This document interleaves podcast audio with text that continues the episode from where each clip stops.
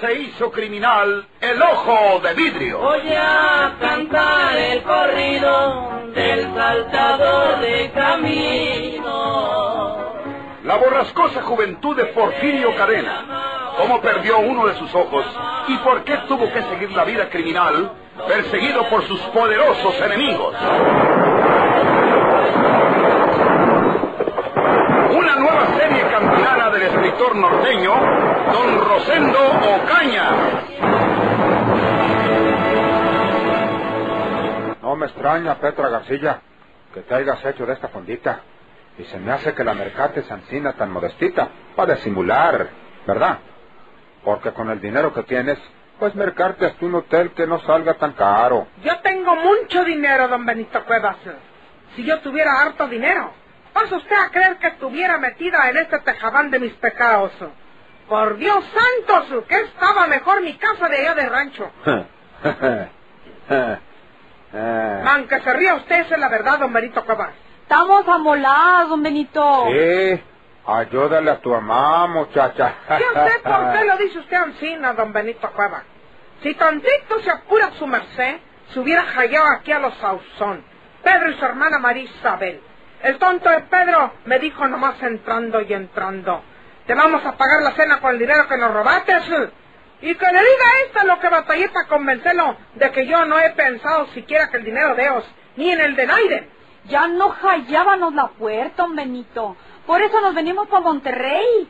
La fonda no es propiedad de nosotros. No. No, don Benito Cueva. Man, que se me caiga la cara de vergüenza, se lo voy a decir a su merced. Andaba por allá por Laguna Sánchez eh, un pelado comprador de ganado.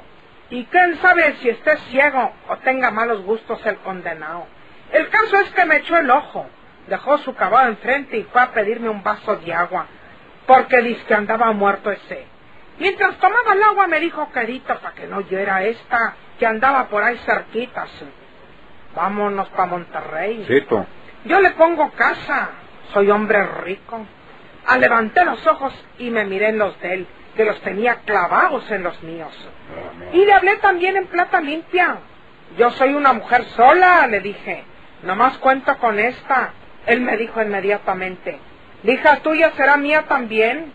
Ya tuteándome el condenado. Y, pues, ¿para qué le cuento más, don Benito Cueva? Nos entendimos. Me dejó unos centavos para el viaje. Nos preparamos yo y esta. Y un buen día sin decirle a nadie nada. ¿Para qué? Nos venimos para Monterrey. Porfirio Cadena, el ojo de vidrio.com. No me engañó el hombre al decirme que me ponía casa aquí en Monterrey. Pero como le decía Pedro Sauzón, es una casa de negocio, o sea, esta fonda. ¿Cómo se llama ese amigo? Eh, se llama Juan Sánchez. Es una buena persona. ¿Ya quiere que yo le diga a mi papá? Debo contar esto, Petra García. Los Sauzón tenían escondido dinero de Porfirio. Eso lo sabemos todos. Bueno, pues ese dinero no era ni de Porfirio, porque es dinero robado y debe recogerlo la autoridad para que su debido tiempo se les entregue a sus dueños.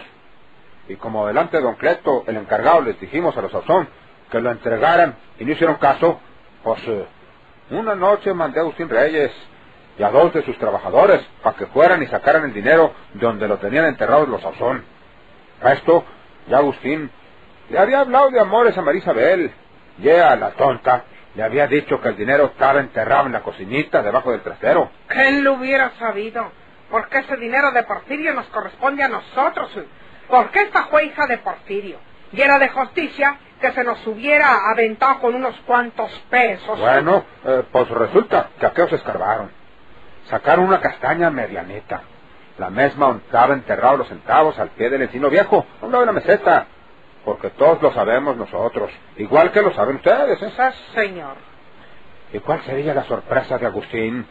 Que adentro de la castaña no había ningún tesoro, ni un peso partido por la mitad. Lo único que había eran unas piedras grandotas que echaron los que se robaron el tesoro con seguridad para que la castaña se sintiera pesada. Disculpe que lo interrumpa, señor don Benito Cueva. Dígame su merced. ¿Fue usted con Agustín Reyes cuando escarbaron y sacaron la castañita? No, Petra García. Te estoy diciendo que mandé a Agustín Reyes con dos trabajadores. Trabajadores de usted. No, trabajadores de él. Ay, don Benito Cueva, con todo el respeto que me merece su merced, le voy a decir que lo hicieron tonto. ¿Cómo?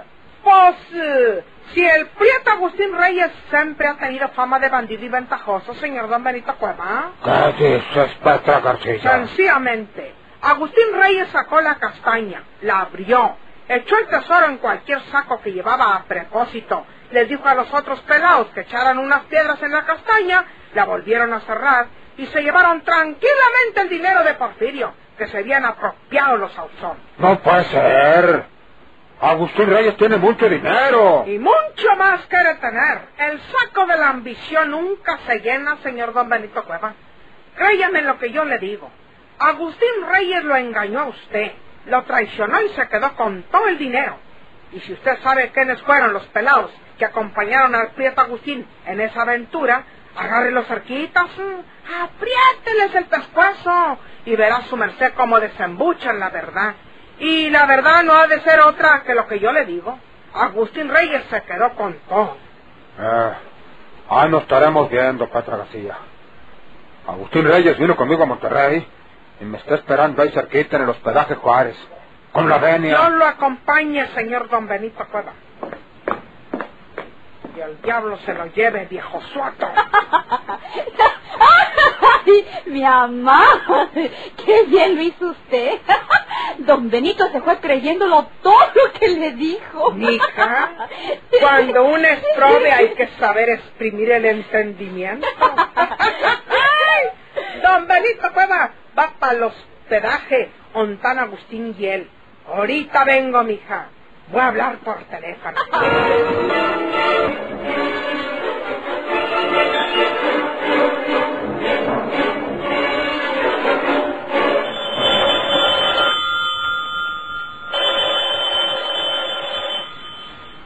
Bueno, Es el hospedaje Juárez. sí, señorita. Eh, quiero hablar con el señor Agustín Reyes, que por ahí está hospedado con ustedes. Un momentito. Señor Reyes, le hablan a usted.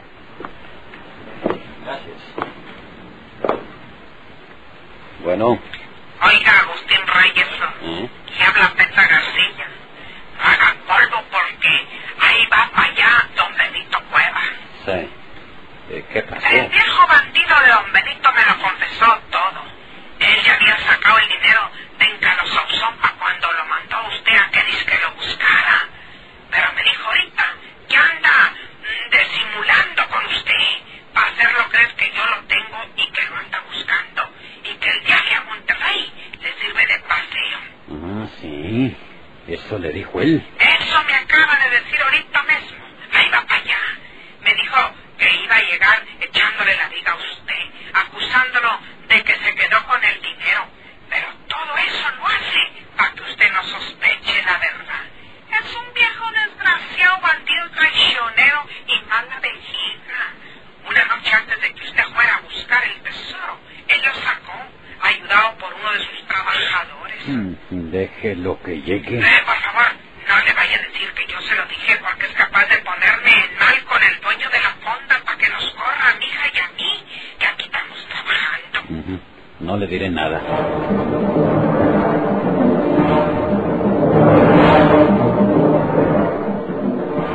Ahora mismo nos devolvemos a Laguna Sánchez, Agustín Reyes. Mm, eh, tan pronto, don Benito. No que le íbamos a quitar el tesoro a Petra García. No te hagas el tonto, Agustín Reyes. El que se está haciendo tonto es usted, don Benito. Tú tienes el tesoro de Porfirio.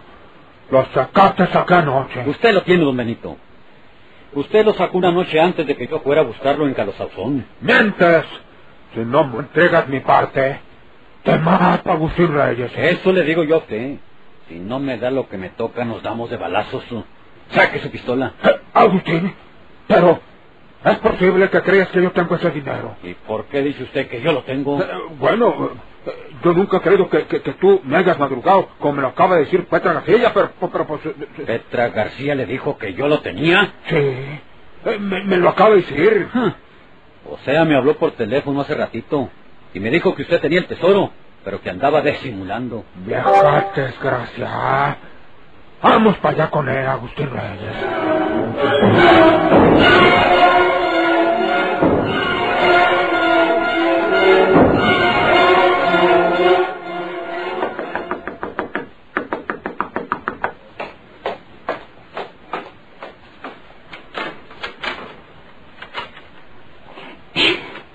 ¿Usted? ¿Es usted? Pero... Yo mero, señora. Pero si sabemos que... que está muerto. Pues desde el otro mundo vengo por mi chaleco de mallas. Entréguemelo.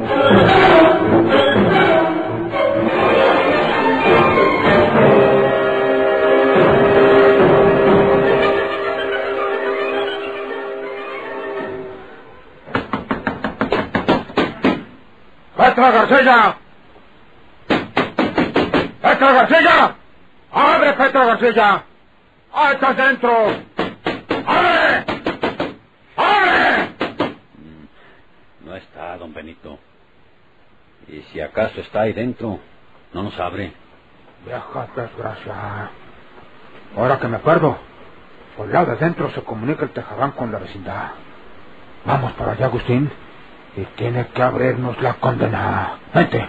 Sí, don Benito. Vamos.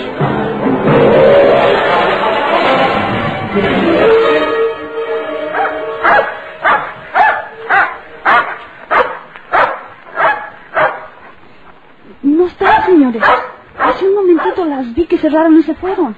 No sabe usted para dónde irían, señora. No, señor. Casi nunca salen. Y menos en horas que está abierta la fonda. Llevaban un beliz cada una, señor. A mí se me hace que se fueron de al tiro. No les iba muy bien el negocio de la fonda. Gracias, señora.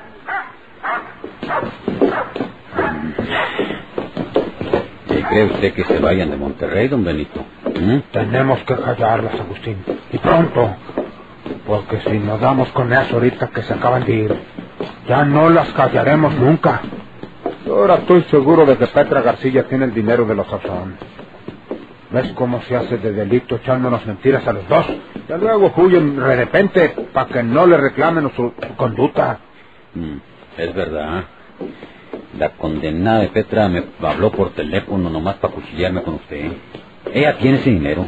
Ella nos madrugó y los tocó antes que nosotros. Pero, pues, ¿cómo sabría la tal Petra que los Sauzón lo habían enterrado allí en la cocinita debajo del trastero? Es lo que digo yo. Esa diantre de Petra García es buena hasta para la brujería. Pero tenemos que dar con ella. No nos vamos de Monterrey hasta dar con ella.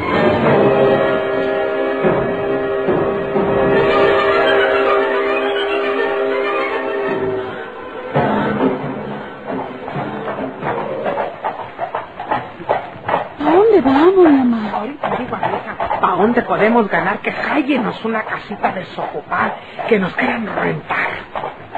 ¿Quieren una fase de renta, Ah, sí, señor cochero, ¿sabe usted que acabamos de pelearnos con la dueña de la casa donde estábamos? Porque el tejabán tiene muchas descomposturas y la condenada vieja no quiere arreglárselas. Y ahora no tenemos ni dónde meter la cabeza. No más que nosotras eh, queremos una casita chica, baratona, ¿sabe usted? O si quieren las llevo a la vecindad de la fábrica. Está en el mero centro y rentan unas viviendas muy baratas y son casas de terrao. No te jamás. Eh, nos conviene, señor cochero. Llévenos, eh, pues, eh, a la vecindad de la garrita. Sí, señor. Los trastes que dejamos en el tejabán. Que se pierda, mija. Más se perdió en el diluvio.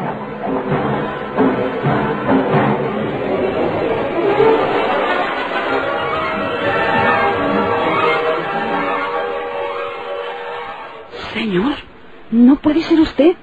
Todos hemos leído en los periódicos que usted murió en las Islas Marías, cuando lo echaron al mar en lugar de otro compañero suyo que había muerto. Vamos adentro, para que me entregue mi chaleco en mallas y las otras cosas que le encargué.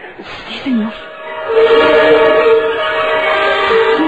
En el costal de Malva está todo lo que usted me encargó, señor Porfirio Cadena.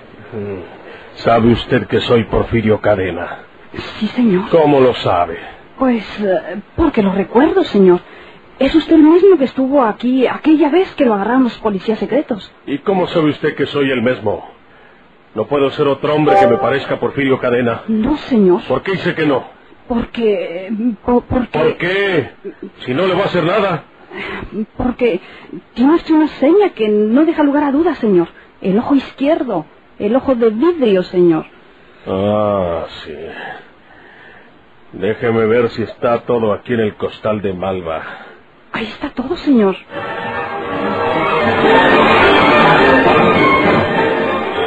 ¿A quién le ha enseñado estas cosas usted, señora? ¿A nadie, señor? Dígame la verdad. Pues, pues... Dígame la verdad y no la molestaré para nada. La única persona que lo sabe también, señor, es mi comadre Chana. ¿Por qué se lo dijo? ¿Eh?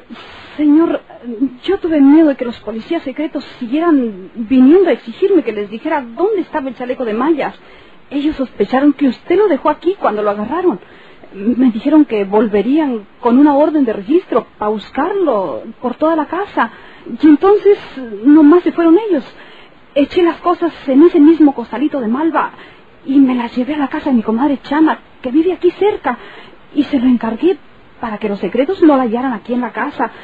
Si volvían con la orden de cateo, señor. ¿Y qué le dijo usted a su comadre Chana? Pues eh, tuve que decirle la verdad, señor. Pero ella es una mujer de toda confianza. Y... Le dijo que en el costal iba mi chaleco en mallas y los postizos. Sí, señor. Le dijo que eran propiedad de Porfirio Cadena. Sí, señor. ¿Cómo es el nombre completo de su comadre Chana? Se, se llama Feliciana Gómez. ¿Dónde vive? Mm, Vive por aquí, por la calle Naranjo, en el número 317. ¿Qué familia tiene? Vive sola. Es viuda. Se mantiene trabajando como lavandera, señor. Eh, tráigame un cuchillo para cortar las puntas de este mecate con que está amarrado el cuello del costalito, señora. ¿Un cuchillo? Sí, señora. Un cuchillo cualquiera. Ese de la cocina. Es nomás para cortar estas puntas del cordón con que amarramos la boca el costalito. Sí, señor. Voy a traerlo de la, cas- de la cocina. Ándele, ándele. Naiden debe saber que Porfirio Cadena vive. Si Encina fuera me volverían a agarrar y ni los huesos me tronaban. Todos deben creer que Porfirio Cadena está muerto. Y Naiden debe tener razón del chaleco de mallas. Aquí tiene el cuchillo, señor. A ver si le sirve este. Sí. Voy a cortar estas puntas del mecate para que no vayan colgando. Con que su comadre Chana se llama Feliciana Gámez y vive en la calle Naranjo número 316. Sí, sí, señor.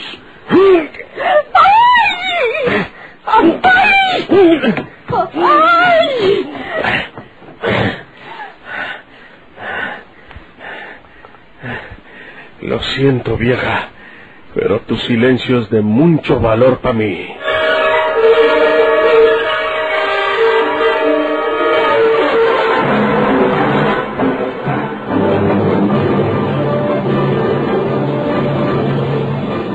¿Por qué se hizo criminal el ojo de vidrio?